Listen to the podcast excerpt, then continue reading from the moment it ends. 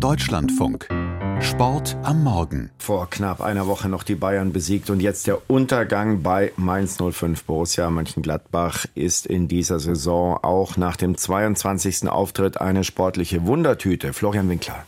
Borussia Mönchengladbach sucht weiter nach der Konstanz in dieser Saison. Die 0 zu 4 Niederlage gegen Lauf- und einsatzfreudige Rheinhessen sorgte bei Fohlentrainer Daniel Farke für Frust. Nach dem 0 zu 4 will ja auch irgendwie keiner über die positiven Dinge sprechen und irgendwas Positives hören, über eine spielerisch gute erste Halbzeit, über Chancen ins Spiel zurückzukommen in der zweiten Halbzeit. Aber wir haben zu viele Fehler gemacht, gerade vor den Toren, um hier für Punkte in Frage zu kommen und deswegen müssen wir die Niederlage auch so akzeptieren. Die Borussia machte zu keinem Zeitpunkt den Eindruck, das Spiel gewinnen zu können. Nach vorne meist zu harmlos, dazu hinten anfällig. Die Fehler nutzten Lee in der 25. und Ingwertsen in der 49. Minute zum zwischenzeitlichen 2 zu 0. Die Gäste hatten gegen die aggressive Spielweise der Mainzer kaum etwas entgegenzusetzen. Der eingewechselte Tyram hatte freistehend noch die beste Möglichkeit zum Anschluss. Doch kurz darauf erhöhte der Mainzer Neuzugang Ajorg auf 3 zu 0 und in der Nachspielzeit markierte Viper dann den 4 zu 0 Endstand. Ein zufriedener 05-Keeper Robin Zentner. Wir waren brutal effizient, hatten das Momentum auf unserer Seite und klar, 4-0, ich meine, das letzte Tor war mit dem Schlusspfiff, deswegen ist 4-0, hört sich krass an, so 100% eindeutig war es nicht. Die Rheinhessen ziehen mit ihrem dritten Sieg in Folge in der Tabelle an Gladbach vorbei und sind jetzt siebter Gladbach aktuell auf Platz neun. Aber daran kann sich ja heute schon wieder einiges ändern. Heute Nachmittag spielen Köln gegen Wolfsburg, Hertha gegen Augsburg, Bremen gegen Bochum, Hoffenheim gegen Dortmund. Da winkt den Dortmundern die Tabellenführung, weil ja die punktgleiche Konkurrenz aus Bayern und Union Berlin erst morgen aufeinander trifft.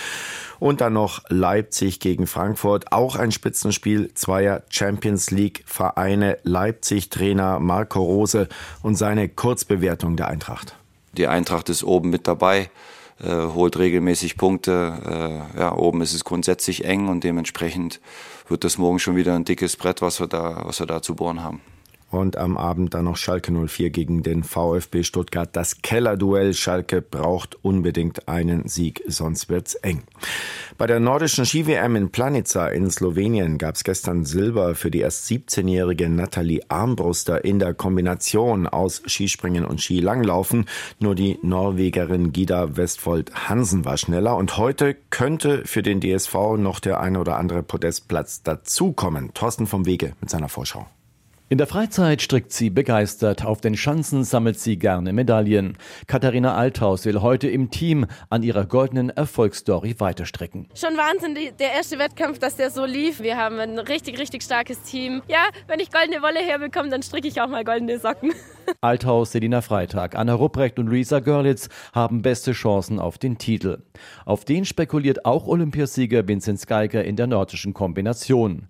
Passen die Sprünge von der kleinen Anlage, ist wieder mal alles möglich. Ja, ich bin echt ganz zufrieden. Ich bin gut klarkommen mit der Schanze. So ein bisschen hat noch gefehlt, dass ich dann wirklich äh, vorne dabei sein kann. Aber das hoffe ich, dass ich mir am Samstag holen kann. Geiger und Julian Schmid sind Medaillenhoffnungen. Bei den Skispringern gehen Andi Wellinger und Co. trotz Formanstiegs von der Normalschanze als Außenseiter in den Wettkampf.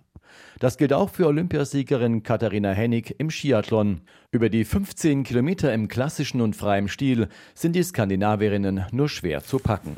Außerdem heute die alpine Weltcup-Abfahrt der Damen in Crans Montana in der Schweiz und der Riesenslalom der Männer in Squaw Valley in den USA.